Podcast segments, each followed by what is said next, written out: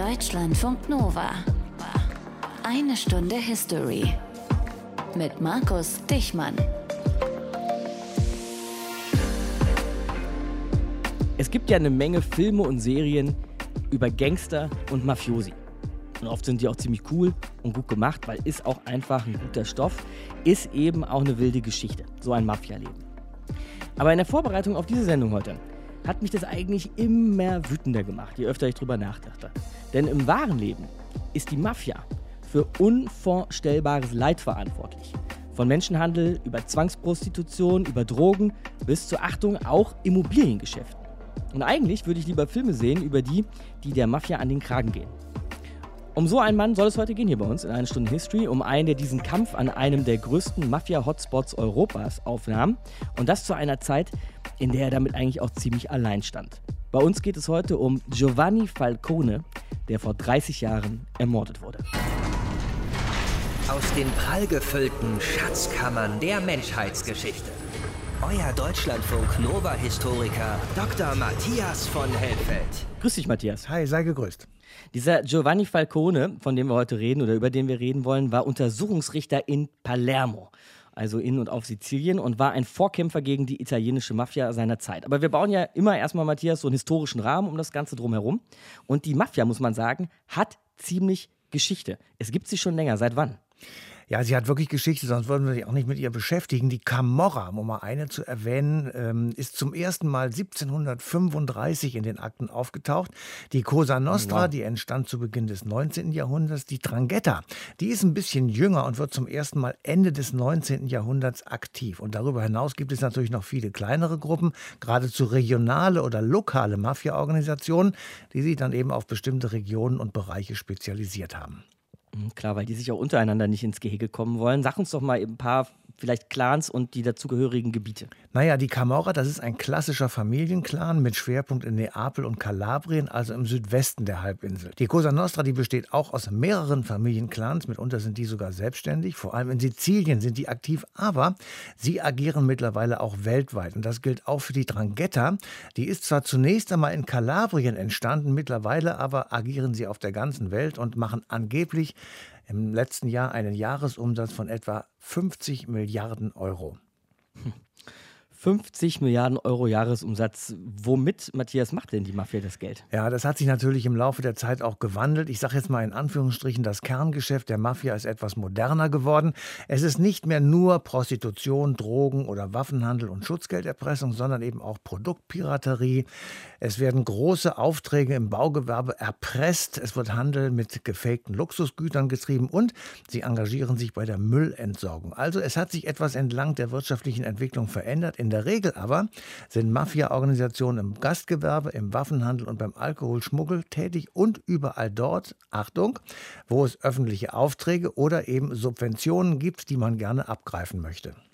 Jetzt gibt es aber natürlich auch die, die dieser Mafia den Kampf angesagt haben. Giovanni Falcone haben wir schon erwähnt, den Namen zumindest mal genannt. Aber die italienischen Behörden so größer gedacht, Matthias. Was haben die gegen die Mafia unternommen? Naja, erstmal kann man vielleicht sagen, pauschal gesagt, nicht so viel, sonst hätten sich nicht die Mafiosi so weit ausbreiten können in Italien. Denn es gab wirklich ein Problem, nämlich selbst unterwandert zu sein. Es gab Bestechung bis in die höchsten Verwaltungs- und politischen Ämter. Es wurden Prozesse geführt, es gab Anti-Mafia-Organisationen und, das war eben auch das Schwierige, die Mafia wehrte sich und zwar mit der ihr eigenen Methode. Zwischen 1978 und 1992 gab es 15 Morde in Italien an Richtern und Politikern, an einem Journalisten, der über die Mafia geschrieben hat, an einem Priester, der ein Anti-Mafia-Projekt betrieben hat, an Bürgermeistern, die versucht haben, ihre Gemeinden sauber zu halten und am 23. Mai 1992 am Untersuchungsrichter Giovanni Falcone und an seiner Frau. Tja, wer war Giovanni Falcone und wie kam es dazu, dass die Mafia mit einer Bombe sein Leben beenden wollte? Das erzählt uns jetzt für die eine Stunde History Veronika von Borries. 23. Mai 1992. Am Flughafen der sizilianischen Hauptstadt Palermo landet der Flieger aus Rom. An Bord ist einer der bestgeschützten Männer Italiens mit seiner Frau und Leibwächtern, Giovanni Falcone. Generaldirektor im Justizministerium und ehemaliger Untersuchungsrichter in Palermo. Auf Höhe der Kleinstadt Capaci führt die Autobahn über eine Abwasserleitung. Etwa eine halbe Tonne militärischer Sprengstoff verwandeln die Autobahn in einen bizarren Trichter. Giovanni Falcone, seine Frau und drei Leibwächter sterben. Die Mörder, daran gibt es keinen Zweifel, stammen aus der Mafia. Zwei Monate später, wieder in Palermo, am 19. Juli, der nächste Mafia-Anschlag. Diesmal explodiert in der Via D'Amelio eine Autobombe. Sie tötet einen von Falcones besten Freunden und Kollegen, den Mafiajäger Paolo Borsellino, zusammen mit fünf Mitgliedern seiner Polizeieskorte. Die Beerdigungen der beiden Freunde werden zur Massendemo. Zehntausende Menschen strömen auf die Plätze Palermos. Sie verfluchen die Politiker, die aus Rom gekommen sind, und schreien raus mit der Mafia, Hände weg von unserem Staat. Giovanni Falcone und Paolo Borsellino sind für diese Menschen Helden, denn die beiden haben geschafft, was vor ihnen niemand gelungen war. Sie haben den offenen Kampf mit der Cosa Nostra gesucht, der sizilianischen Mafia. Und sie haben gezeigt, der Staat kann gewinnen, wenn Ermittler zusammenarbeiten und sich nicht bange machen lassen. Das sind Aufnahmen von 1986 aus dem sogenannten Maxi-Prozess. 475 angeklagte Mafiosi, tausende Zeugen, fast zwei Jahre lang wird verhandelt. Und am Ende werden 338 Angeklagte zu Gefängnisstrafen verurteilt, 19 davon lebenslänglich.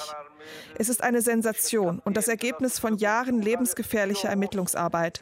In einer Fernsehdoku erklärt Giovanni Falcone Jahre später seine Strategie.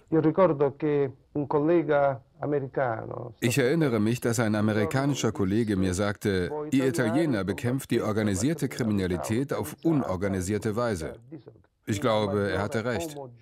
Am wichtigsten wäre, dass die Staatsanwaltschaften zusammenarbeiten, um zu verhindern, dass die linke Hand einreißt, was die rechte aufgebaut hat. Falcone und Borsellino richten in Palermo einen sogenannten Anti-Mafia-Pool ein. Sie führen alle Mafiafälle zusammen und versuchen, das große Ganze zu sehen, verbinden Morde mit Geldströmen und Brandstiftungen, sie überreden Zeugen, ihr Schweigen zu brechen und können so schließlich hunderte Mafiosi verhaften lassen. In einer Fernsehdoku erinnert sich einer der Staatsanwälte, der damals beim Maxi-Prozess dabei war.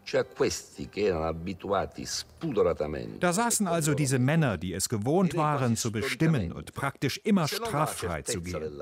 Plötzlich saßen sie in diesem Gerichtssaal und sollten angeklagt werden. Für sie war das unvorstellbar.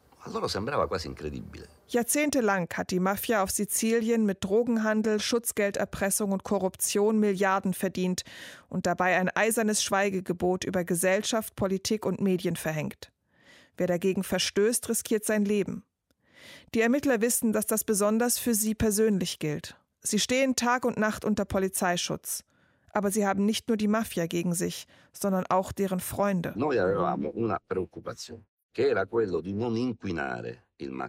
Wir wollten den Maxi-Prozess nicht gefährden, indem wir die Beziehungen zwischen der Mafia und der Politik untersuchen. Wir wollten einen Prozess, den wir gewinnen können. Und zu den Verbindungen zwischen der Mafia und der Politik hatten wir zu diesem Zeitpunkt wenig belastbare Beweise. Dass es diese Verbindungen gibt, daran herrscht kein Zweifel. Falcone und Borsellino bekommen das nach dem Prozess zu spüren. Ausgerechnet jetzt wird ihre Arbeit torpediert, ihre Ermittlungsgruppe aufgelöst. Um den Kampf gegen die Mafia fortzusetzen, geht Falcone nach Rom ins Justizministerium. Er weiß, er hat einen mächtigen Gegner. In einem Interview sagt er, es ist nicht der Staat an sich, der kompromittiert ist, sondern es ist die Mafia, die so fest verankert ist in der Gesellschaft, dass sie unweigerlich in der Lage ist, die Politik zu beeinflussen. Es ist in der Tat sehr schwer, sie schachmatt zu setzen. Diese Worte sind heute noch gültig. Giovanni Falcone und Paolo Borsellino sind in Italien Volkshelden. Aber von den Männern und Frauen, die ihre Arbeit fortsetzen, leben viele seit Jahrzehnten unter Polizeischutz, während die Geschäfte der Mafia und ihre Morde weitergehen. Veronika von Borries war das für eine Stunde History zu einem Tag im Mai 1992. Das Attentat auf das Ehepaar Falcone in Sizilien. Erinnern wir uns an diesen Tag und auch die Wochen und Monate davor und danach jetzt auch nochmal mit Stefan Tröntle. Der war damals nämlich unser Hörfunkkorrespondent in Italien. Hallo Stefan. Ja, hallo. Wie erinnerst du dich denn an diese Person erstmal, an diesen Mann, Giovanni Falcone? Also das ist ein Mann, der mich unheimlich beeindruckt hat, zumindest sein Lebenswerk. Ähm, ich bin extra dafür damals nach Sizilien gefahren, auf seinen Spuren sozusagen. Ich habe mir auch einen Mietwagen genommen, bin diese Flughafen-Autobahn abgefahren, wo er ja leider mit seinen drei Leibwächtern und seiner Frau in die Luft gesprengt wurde. Habe da mal angehalten, da stehen zwei große rote Stelen. Und das ist schon beeindruckend zu sehen, ähm, was der für eine Arbeit geleistet hat im Nachhinein, was der für einen Effekt hatte. Also das war schon ein wirklich bemerkenswerter Mann, weil gerade im Süden so eine Aufgabe zu übernehmen, äh, wo eigentlich alles irgendwie so sehr mit laissez-faire und wo man irgendwie nicht so richtig konkret wird und dann so, so gründlich zu sein und so ordentlich zu sein und sich ähm, so für sein Land einzusetzen und für eine ordentliche Regierung, das hat mich sehr, sehr beeindruckt. Vielleicht können wir auch die Gelegenheit nutzen, Stefan, uns an seine Frau zu erinnern, die bei diesem Anschlag ja auch ums Leben kam, war auch eine angesehene Juristin, auch tätig in Sizilien. Kann man das insofern beinahe als Doppelanschlag werten? Nein, überhaupt nicht. Die war einfach mit dabei. Ich meine, sie war Untersuchungsrichterin, mhm. aber für was anderes. Die kamen ja mit einem Geheimflugzeug, also mit einem Flugzeug des Geheimdienstes, einer Falcon, äh, nach Palermo geflogen sind, haben sich dann da in das Auto gesetzt. Und äh, es war sogar so, dass Falcone selber gefahren ist, weil er selber gerne mal Auto fahren wollte, weil er seinen Fahrer einfach auf die Rückbank gesetzt hatte. Und das hat dann leider dazu geführt, dass eben er und seine Frau, die mhm. beide vorne saßen, gestorben sind. Seine Frau saß immer gerne vorne, weil es der beim Autofahren wohl schlecht wurde. Und der Fahrer saß hinten und er hat deswegen überlebt. Dieses Attentat, wie wurde das dann damals so unmittelbar in den Tagen danach in Italien eigentlich wahrgenommen und auch diskutiert? Also, das hat für massivste öffentliche Empörung gesorgt. Das war für ganz, ganz viele Italiener das Tüpfelchen auf dem i. Und man kann das eigentlich, äh, vielleicht ein bisschen zu groß, aber im, im Prinzip mit sowas wie 9-11 vergleichen, also den Anschlägen aufs World Trade Center in New York. Jeder, der in Sizilien war und auch in Italien, der weiß, wo er da war in diesem Moment und wie er diesen Moment erlebt hat. Also habe ich auch mit mehreren Zeitzeugen gesprochen, mit Leo Luca Orlando zum Beispiel, das ist der mehrfache Anti-Mafia-Bürgermeister von Palermo, der hat in Assisi davon gehört, auf einem Parteitag, hat mir erzählt, wie das war. Er hat gesagt, er ist sofort nach Rom gefahren, ist sofort zurückgeflogen nach Palermo. Und ich habe dann zum Todestag vor zehn Jahren auch mit einer jungen Dame gesprochen, einer Anti-Mafia-Aktivistin, Chiara Capri. Die hat den Anschlag bei einer Schulaufführung mitbekommen, da war sie fünf. Und sie hat gesagt, ähm, dieser Anschlag hat bei ihr und bei ganz vielen anderen Freundinnen und Freunden dazu geführt, dass sie dann damals wissen wollten, warum eigentlich jemand in ihrer Heimatstadt Bomben legt. Und ähm, das hat dann letztlich auch dazu geführt, dass sie diese Anti-Schutzgeld-Initiative Adio Pizzo mitgegründet hat. Also wo sie haben richtige Stadtpläne gemacht. Hier können sie schutzgeldfrei Abendessen und so. Zwei Beispiele also dafür, wie sich das in dieses kollektive Gedächtnis Italiens eingebrannt hat. Und eins vielleicht noch auch für einen Ausländer, das beeindruckendste Zeugnis überhaupt. Wenn man das erste Mal nach Palermo kommt, ja, kann man sehen, wie wichtig Falcone für Italien war. Äh, man kann das nämlich daran erkennen, äh, wenn man in Palermo landet auf dem Flughafen, weil ähm, auf dem Terminal sind riesige Leuchtbuchstaben und da steht Falcone Borsellino. Hm. Ich finde dieses Beispiel der Aktivistin, Stefan, zeigt ganz gut, dass Falcones Kampf gegen die Mafia ja praktisch auch posthum erfolgreich war. War das aber auch zu Lebzeiten letztlich der Grund, dass er das Ziel der Mafia wurde, dass er eben so effektiv und äh, ja, stark und mutig gegen sie vorgegangen ist? Ja, er war natürlich sichtbar, weil er wahnsinnig viel gemacht hat. Ähm, und ähm, er war sehr, sehr erfolgreich. Und die Frage, die sich auch viele stellen, ist, hätte er noch erfolgreicher sein können, wenn er nicht umgebracht worden wäre von der Mafia? Und die einen sagen, es brauchte diesen Märtyrereffekt, dass der Staat endlich was macht. Die anderen sagen, wenn er weitergearbeitet hätte, hätte er sie alle erwischt. Ich meine, der hat ja diese äh, riesigen Massenprozesse organisiert organisiert, ja, ähm, gegen hunderte Verurteilte im Gefängnisbunker von Palermo. Und er hat unheimlich viel akribisch vorbereitet und gemacht. Er war der Vorreiter oder der Vordenker für viele Gesetze beispielsweise, also die Beschlagnahme von Mafia-Eigentum. Ja, also wenn ich äh, in Italien irgendwie der Mafia angehöre und ich werde dabei erwischt, dann wird mein komplettes Eigentum beschlagnahmt. Meine Grundstücke, meine Autos, meine Schiffe, alles, komplett. Und das passt denen natürlich überhaupt nicht. Ja. Man muss mal auch noch wissen, das ist ja in Italien so, es gibt ja, die Mafia ist ja der Überbegriff. Ne? Es gibt ja diese ganzen kriminellen Organisationen, Camorra in Neapel, Sacra Corona Unita in Napoleon, Cosa Nostra, Ndrangheta in Kalabrien. Das ist die größte und die gefährlichste übrigens. Und dass es diese ganzen Gesetzgebungen gibt, das geht im Prinzip auch ein bisschen auf Falcone mit zurück. Und eben auch war er durch seinen Tod dann natürlich auch ein Vorreiter und ein Beispiel für ganz tolle andere Ideen. Also beispielsweise, dass man aus beschlagnahmten Mafia-Bauernhöfen Sozialprojekte gemacht hat, wo sozial schwache Jugendliche auf einmal einen Job kriegen, die sonst keine Arbeit hätten. Ja? Oder eben diese Antischutzgeldinitiativen wie äh, Adio Pizzo, Tschüss Schutzgeld in Palermo, die es da gibt. Auch das geht natürlich auf Falcone zurück. Und was mich damals beim Besuch in Palermo persönlich sehr beeindruckt hat, ist, dass vor Giovanni Falcones früherer Wohnung ein Baum steht. Ja, ein großer, das ist heute ein Symbol der Anti-Mafia-Bewegung, auch heute noch. Da hängen hunderte Botschaften dran. Das ist wie so eine kleine Klage oder, oder Hoffnungsmauer in Anführungszeichen. Ja. Und ich habe damals mich auch mit ähm, Falcones Schwester Maria unterhalten. Und sie hat gesagt, einer der Lieblingssprüche, der da drauf steht, heißt, man kann eine Blume abreißen, aber man kann den Frühling nicht stoppen. Und äh, ein anderer hat geschrieben, das habe ich auch gelesen, ihr habt bei dem Anschlag fünf Münder verschlossen, aber dafür 50 Millionen andere geöffnet, die von allen anderen Italienern halt. So eine klassische Szene, eigentlich auch eine klassische Trope aus inzwischen irgendwie tausenden Mafia-Filmen, ist ja, dass wenn so ein Staatsanwalt, ein Ermittler, irgendjemand aus dem Justizbereich der Mafia zu nahe kommt, naja, dann wird er eben umgebracht. Wie im Fall von Falcone vielleicht. Aber war das in den 90ern in Italien tatsächlich so, Stefan? Also gab es da immer wieder und noch mehr Opfer im Justizbereich? Ja, es war sogar schon Ende der 70er so. Da fing das an mit diesen strategischen Morden in Anführungszeichen. Ja, also einer der berühmtesten war Pio La Torre, das ist ein Anti-Mafia-Politiker gewesen von den Kommunisten. Der wurde 1982 umgebracht. Und dann gab es einen ganz, ganz äh, bekannt gewordenen brutalen Mord an Alberto Dalla Chiesa. Das war der Polizeipräfekt von Palermo, Carabinieri-General. Es gibt ja mehrere Polizeiorganisationen. Die Carabinieri sind die Militärpolizei in Italien. Und äh, die Geschichte wurde auch Anfang der 80er Jahre verfilmt mit Lido Ventura, 100 Tage in Palermo. Sehr sehenswerter Film. Und das war die Strategie der Mafia, einfach Leute zu killen. Es war ja nicht nur Giovanni Falcone, es wurde ja später sein Freund und Kollege Paolo Borsellino wurde ja auch ermordet durch eine Autobombe und zwar vor dem Haus seiner Mutter, die er besuchen wollte. Die steckte da in einem Fiat 126 und ging dann in die Luft, hat auch fünf Leute das Leben gekostet.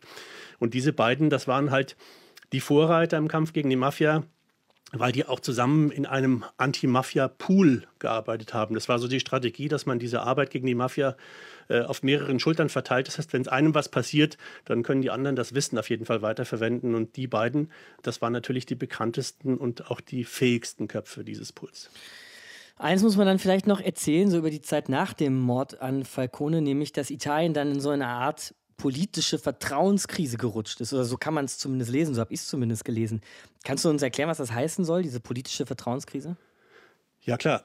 Die Politik hat Falcone nicht so unterstützt, wie es eigentlich notwendig gewesen wäre und alle anderen auch nicht. Also die haben ja in diesem Ermittlerpool gearbeitet, da sind auch schon Leute umgebracht worden und alle Mitglieder dieses Pools und auch sonstige Fachleute haben immer gesagt gehabt, also wir brauchen ein hartes Eingreifen des Staates und eine Parteinahme und es ist aber nichts passiert, trotz der Anschläge. Und man kann sich eben auch fragen, ob das Absicht war. Und das ist ein Teil der Mafia-Taktik in Italien. Das hat auch mal vor ungefähr zehn Jahren Roberto Saviano gesagt. Das ist der Autor von Gomorra, der relativ bekannt geworden ist. Gibt es ja auch als Film. Dem ist das selber so gegangen, dass man also äh, erstmal kritisiert wird, dann wird ein bisschen die Qualifikation in Frage gestellt, dann wird man lächerlich gemacht, dann werden die Motive in Frage gestellt. Das heißt, die Mafia versucht die Leute auf die Weise auch abzusondern in der Öffentlichkeit. Und wenn das alles ohne Widerspruch passiert, wenn da keiner Partei nimmt, dann kommt es dann irgendwann zu einem Attentat oder Auftragsmord. Das ist immer das gleiche Schema. Und das haben Falcone und seine Mitstreiter natürlich schon erkannt und die Leute haben es auch erkannt und denen hat es dann auch gereicht. Also bei der Trauerfeier von Paolo Borsellino, da gab es äh, Ausschreitungen. Die Polizei hatte Mühe, die Politiker, die da waren, zu beschützen. Die sind beispielsweise alle mit Kleingeld beworfen worden. Und das ist ein Signal, das heißt, ihr seid alle korrupt. Ja? Und das war zu Zeiten von Giulio Andreotti, ähm, der ja beste Mafia-Verbindungen nachgesagt worden sind, damals der Regierungschef in Italien. Und das hat dann letztendlich dazu geführt, dass der Staat das Militär nach äh, Sizilien geschickt hat. Und zwar bis zu sechs Jahre lang waren bis zu 12.000 Soldaten auf der Insel, um die Polizei zu verstärken. Palermo, Sizilien, Italien in den 90ern in den Augen unseres Korrespondenten Stefan Tröntle. Stefan, danke dir. Ja, danke. Die Mafia, über die reden wir heute. Und die hat es in Italien und anderswo immer schon und zu allen Zeiten gegeben. Das sagt man gerne mal so. Ne? Organisiertes Verbrechen gab es praktisch schon immer. Aber Matthias, können oder wollen wir das wirklich so sagen? Also stimmt das?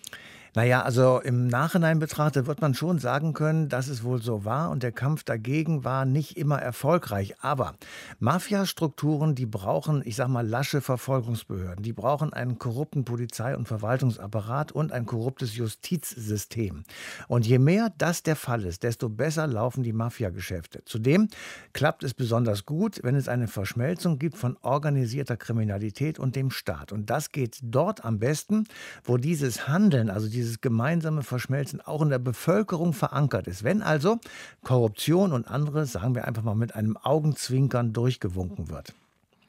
Eine Frage, die ich mir da so gestellt habe, ist aber, wie das eigentlich in totalitären Systemen aussieht. Ich meine, auch da haben wir ja korrupte Polizei, korrupte Justiz, korrupte Verwaltung. Auf der anderen Seite wird hart durchgegriffen. Und Italien zum Beispiel hat ja auch den eigenen italienischen Faschismus erlebt. Gab es da eine erfolgreich arbeitende Mafia? Na, da muss man eindeutig sagen, nein. Jedenfalls nicht in mhm. dem Ausmaß, wie wir das jetzt kennen oder wie wir es in anderen liberaleren politischen Systemen kennen. Auch im Ostblock konnte man das sehen. Ende 1991 endet ja der Ostblock und dann beginnt auf einmal eine rasante Entwicklung der sogenannte Mafia, unter Einbeziehung und eben auch unter Mitwirkung ehemaliger Kader aus Geheimdiensten, der Partei oder staatlich gelenkten Wirtschaftsorganisationen. Während des italienischen Faschismus, den du gerade angesprochen hast, da herrscht natürlich eine totalitäre Staatsordnung und die Mafia wurde zurückgedrängt. Aber die Experten sagen, der Faschismus als System, der war sozusagen ein ungleicher Konkurrent, weil nämlich Parteigänger und Unterstützer des faschistischen Systems mussten versorgt werden. Die Politprominenz hat sich die eigenen Taschen gefüllt und da war dann kein Platz mehr für die Mafia. Weil die es im Grunde selber machen wie die Mafia. Genau. Giovanni Falcone war also tot. Auch andere italienische Top-Juristen waren im organisierten Verbrechen zum Opfer gefallen und Italien steckte in einer tiefen Vertrauenskrise. Das haben wir eben gehört. Und jetzt ja, was jetzt eigentlich? Wie entwickelte sich die Cosa Nostra weiter nach dem Tod von Giovanni Falcone, wenn man denn im Fall von organisierten Verbrechen davon Weiterentwicklung sprechen möchte? Das wollen wir wissen und besprechen von und mit Petra Reschi, die schon seit den 90ern in Italien lebt und viel zur Mafia und ihren verschiedenen Formen recherchiert hat. Hallo, Frau Reschi. Hallo. Richter Falcone war also tot und was jetzt? Hatte die Mafia damit, ja, ich sag einfach mal, gewonnen? Die Mafia hat sich bestens entwickelt. Ähm, die wurde vor allen Dingen von drei Fakten geprägt. Das war der Fall der Mauer, die Globalisierung und der gemeinsame europäische Markt. All das hat sich nicht nur auf die legale Wirtschaft, Gesellschaft ausgewirkt, sondern auch auf die illegale. Und so ist es zu einer Entwicklung der Mafia gekommen, zu einer Evolution, wenn man so will, zu einem Survival of the Fittest, eine Art natürlicher Auslese, die inzwischen drei verschiedene Arten von Mafia hervorgebracht hat. Das ist einmal die traditionelle Mafia, die marktwirtschaftliche Mafia und die Mafia-Elite. Das ist ganz wichtig, um jetzt die Wirkung und die Tätigkeiten der Mafia heute zu verstehen. Mhm. Können Sie die mal für uns auseinanderklamüsern, diese drei Formen? Ja, diese traditionelle Mafia ist genau die, die wir sozusagen vor Augen haben in der Regel, die sich also durch Schutzgeld, Erpressung und den öffentlichen Geldern für Bau, Wirtschaft und ähnliches, also öffentliche Gelder generell finanziert. Die ist heute in Italien äh, praktisch genauso verarmt wie die italienische Mittelklasse. Also seit der Unterzeichnung der Maastrichter Verträge sind die öffentlichen Gelder im Wesentlichen versiegt. Es gibt kaum noch große Bauprojekte in Italien die Bauwirtschaft, eine, eine der größten Einnahmensquellen der Mafia, durchlebt eine große Krise und dazu fehlen der traditionellen äh, Mafia auch die Möglichkeiten zum Stimmenkauf, ja, nach dem Prinzip, also ich garantiere dir die Stimmen, du gibst mir dafür Aufträge. Und diese italienische Wirtschaftskrise, die jetzt im Übrigen seit mehr als 20 Jahren andauert, wirkt sich auch auf die Erpressung aus. Wenn es früher ca. 1000 Betriebe gab, denen Schutzgeld abgepresst wurde, sind es heute noch knapp 400. Und äh, die Unternehmer, die eine solche Erpressung anzeigen, die tun das nicht, weil die, Legal weil die Legalität siegt, sondern weil sie nicht mehr zahlen können. Ja. Und in Ermangelung dieser Einkommensquellen gibt es also nicht mehr genug Geld für die äh, Familien der inhaftierten Mafiosi, für das Fußvolk der Mafia, ja, die für die niederen Arbeiten zuständig sind, für Erpressung, Gewalt und alles, was mit höherem Risiko verbunden ist. Dann die zweite Gruppe ist eben die neoliberal geprägte marktwirtschaftliche Mafia. Und für die sieht die Situation entschieden besser aus, denn die ist zum internationalen Anbieter aufgestiegen von illegalen Gütern, also Drogen, Schmuggelzigaretten, gefälschte Waren, Waffen, billige Arbeitskräfte, Prostituierte und vor allem Dienstleistungen, also Investitionskapital, ja, Kapital, ganz wichtig, falsche Rechnungen, mit denen Steuern in Anführungsstrichen gespart werden können, illegale Giftmüllbeseitigung.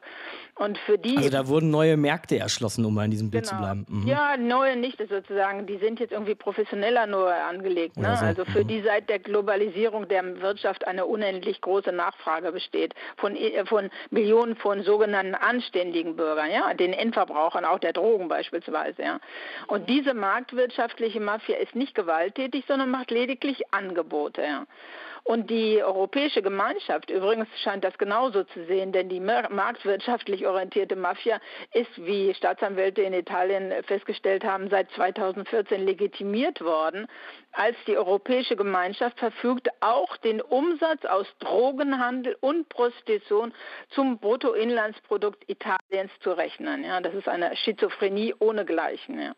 Also einerseits soll die Kultur der Legalität gepflegt werden, andererseits legitimiert die Europäische Union die mafiose Wirtschaft. Dank der, und das war wohl die Absicht, Italien überhaupt den Stabilitätspakt einhalten konnte.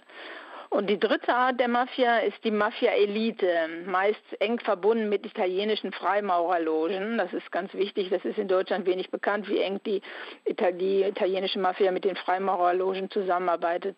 Und die kalabrische Drangheta hat für sie sogar eine übergeordnete Instanz geschaffen, die Santa-Geheimlogen, in denen sozusagen die Eliten der Drangheta gleichberechtigt zusammen mit Politikern, Unternehmern und Geheimdienstlern arbeiten und die Unterschiede zwischen Drangheta Battisti und Mafiosi und Freimaurern gar nicht mehr auszumachen sind. Und das ist ganz wichtig zu verstehen, denn wenn wir also die Mafia nur dann sehen, wenn sie gewalttätig ist und erpresst, also dann, ähm, wie also Staatsanwälte in Italien sagen, werden wir bald davon überzeugt sein, dass, also sind wir schon in der Regel, dass die Mafia nicht mehr existiert, weil sie als Bestandteil der Marktwirtschaft betrachtet wird, ja. Also sozusagen als strukturelles Element des Finanzkapitalismus. Und dabei ist auch interessant, was eben halt auch für die Wahrnehmung wichtig ist, dass wenn wir die Mafia nur dann sehen, wenn sie gewalttätig ist und erpresst, dann sind wir davon überzeugt, überzeugt, dass die Mafia nicht mehr existiert, aber sie wird dann sozusagen als Bestandteil der Marktwirtschaft betrachtet. Das ist der Punkt. Frau Reski, wenn das so ist, wie Sie es beschreiben, also dass die Mafia in einer gewissen Weise irgendwie da in die Normalität voranrückt, stelle ich mir das so vor, dass es auch immer schwieriger wird für die Behörden, überhaupt gegen sie vorzugehen. Schwierig war das von Anfang an, gegen die Mafia vorzugehen, aber dazu ist, muss man irgendwie ein paar Hintergründe wissen. Die Allianz, das, das Schwierige gegen die Mafia vorzugehen, besteht vor allen Dingen in der Allianz zwischen der Mafia und dem italienischen Staat. Und im Übrigen ist die Mafia, die nistet sich wo immer sie ist, in dem jeweiligen Staat ein.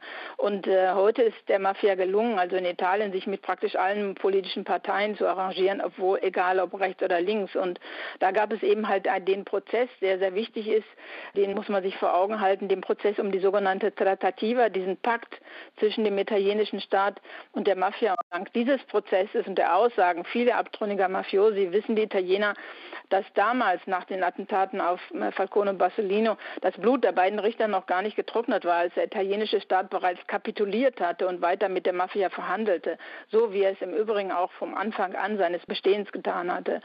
Und dieser Prozess hat die Hintergründe der Verhandlungen zwischen den Vertretern des italienischen Staats, zwischen hochrangigen Politikern, Geheimdienstlern und der Mafia geklärt. Und da haben sich eben halt die Politiker zu den Botschaftern mafioser Forderungen gemacht, denn für den Verzicht auf weitere Gewalt sind der Mafia nicht nur das Ende der Strafverfolgung, sondern auch politische Unterstützung garantiert worden. Ja.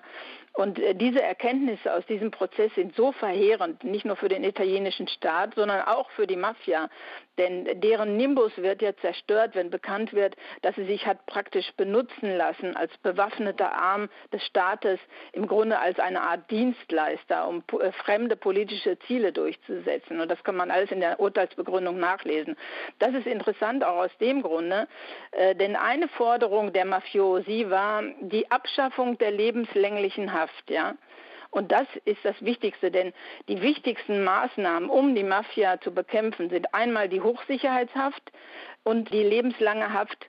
Und dazu gibt es ein ganz interessantes, spektakuläres Urteil, denn es geht um diese Tatsache, dass der Europäische Gerichtshof für Menschenrechte nach der Klage eines Mafiosos zu dem Urteil kam, dass die in Italien für Mafiosi vorgesehene lebenslange Haft ohne Möglichkeit auf vorzeitige Entlassung als Verletzung der Charta für Menschenrechte anzusehen sei. Und diese Nachricht, dass das italienische Verfassungsgericht daraufhin im Jahr 2020, das war mitten in der Pandemie, deswegen haben das die wenigsten wirklich wahrgenommen, die lebenslange Haft für die Mafiosi als verfassungswidrig erklärte, falls es das italienische Parlament bis Mai 22, also jetzt demnächst, nicht schaffen würde, den Artikel 4 des italienischen Strafvollzugsgerechts zu reformieren. Und das hat allerdings im Wesentlichen nur unter Mafia-Opfern und Anti-Mafia-Staatsanwälten für einen Aufschrei gesorgt. Und in dem Zusammenhang ist es vielleicht nicht ganz uninteressant zu erwähnen, dass die jetzige Justizministerin die ehemalige Präsidentin des italienischen Verfassungsgerichts ist. Also das ist ein ganz wesentlicher Punkt, die Abschaffung der Hochsicherheitshaft, der lebenslangen Haft für Mafiosi, was jetzt von der jetzigen Regierung vorangetrieben wird. Tiefe Verstrickungen also zwischen Staat und Mafia, die hat uns erklärt Petra Reski, Journalistin, lebt in Italien. Danke fürs Gespräch, Frau Reski. Ich danke Ihnen. Also wir waren natürlich mit dem Mord an Giovanni Falcone heute in den 90ern unterwegs. Matthias, du hast uns vorhin erzählt, dass äh, manche Mafia-Clans, Familien bis zurück ins 18. Jahrhundert verfolgt werden können. Aber die Mafia heute, welche Rolle spielt sie heute noch? Eine nicht unerhebliche, sagen wir einmal vorsichtig. In Deutschland zum Beispiel ist die italienische Mafia seit etwa 1970 aktiv. Das ging so ein bisschen parallel zu den italienischen damals so bezeichneten Gastarbeitern. Schutzgelder und das Milieu, also Drogen, Prostitution, ist bis heute teilweise noch in Mafiahänden. Und sie sind auch gerne in Deutschland, weil man hier Geldwäsche gut organisieren konnte. Und ich sage insbesondere konnte. Inzwischen nämlich gibt es Geldwäschegesetze, die das eindämmen sollen und teilweise auch können. Wenn man zum Beispiel einen größeren Betrag bezahlen muss, kauft ihr ein Auto oder eine Wohnung, dann darf man kein Bargeld mehr geben. Der mhm. Grund dafür ist die Erkenntnis, dass Mafiagelder in Immobiliengeschäften wunderbar gewaschen werden konnten. Aber Kritiker sagen, dass diese Gesetze in Deutschland zu schwach sind. Die Mafia hier ist immer noch sehr aktiv.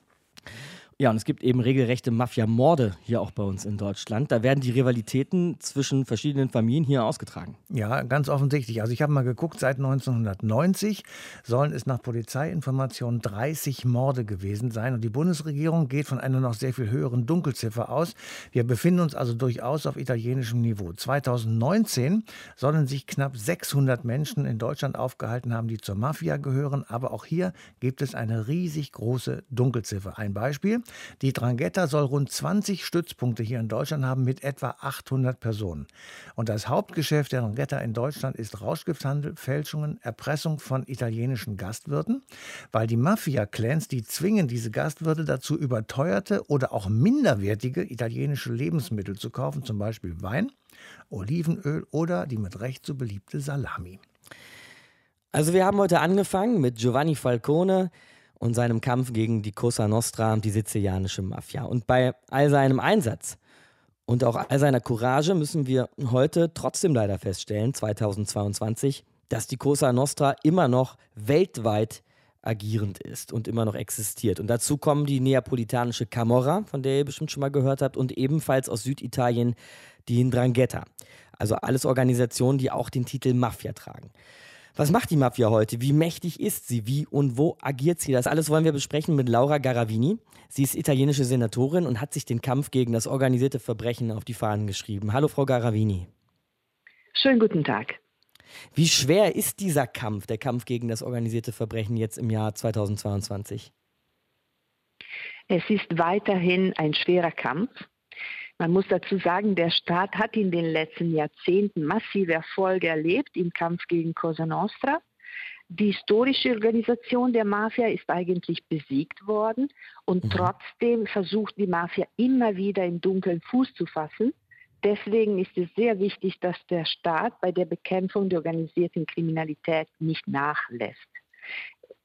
Es ist äh, schwierig zu sagen, wie groß zurzeit die Mafia ist, mhm. denn sie hat gelernt, dass je mehr sie im Dunkel agiert, desto schwieriger für die Ermittler ist es, äh, sie zu stoppen. Ähm, man muss aber auch betonen, wie Sie im, äh, am Anfang sagten, dass es in Italien auch andere Sorten der Mafia gibt. Insbesondere hat in den vergangenen Jahrzehnten sehr stark die Ndrangheta zugenommen. Also mhm. eine Mafia-Organisation, die aus der Region Kalabrien herkommt und auch in Ländern wie Deutschland beispielsweise auch aktiv ist. Hm, da haben Sie sich ja auch schon mal eben hier im Kampf gegen die Mafia hier in Deutschland sehr aktiv gezeigt, Frau Garavini, als in Duisburg sechs Menschen durch die Drangheta erschossen wurden. Haben Sie da einen Überblick, wie weit die Arme der Mafia da auch nach Deutschland greifen und reichen? Leider ist es so, dass äh, Vertreter der Ndrangheta immer noch präsent äh, auch in Deutschland sind. Gerade deswegen ist es eben wichtig, dass auch die Bekämpfung auch mit einer internationalen Zusammenarbeit zwischen den unterschiedlichen Ländern stattfindet. Die Tatsache, dass sie präsent sind, heißt, dass sie auch versuchen, ihre Geschäfte auch zu verbreiten, so dass das Problem leider immer noch massiv präsent ist. In Italien, mhm. aber auch europaweit, insbesondere auch in Deutschland. Sie sagen europaweit, ähm, also wo ist die Mafia überall tätig? Oder vielleicht muss man eher fragen, wo ist sie nicht tätig? Leider geht die Mafia gerne dahin, wo man am meisten verdienen kann. Das heißt, äh, gerade auch ein Land wie Deutschland ist in diesem Sinn besonders profitabel.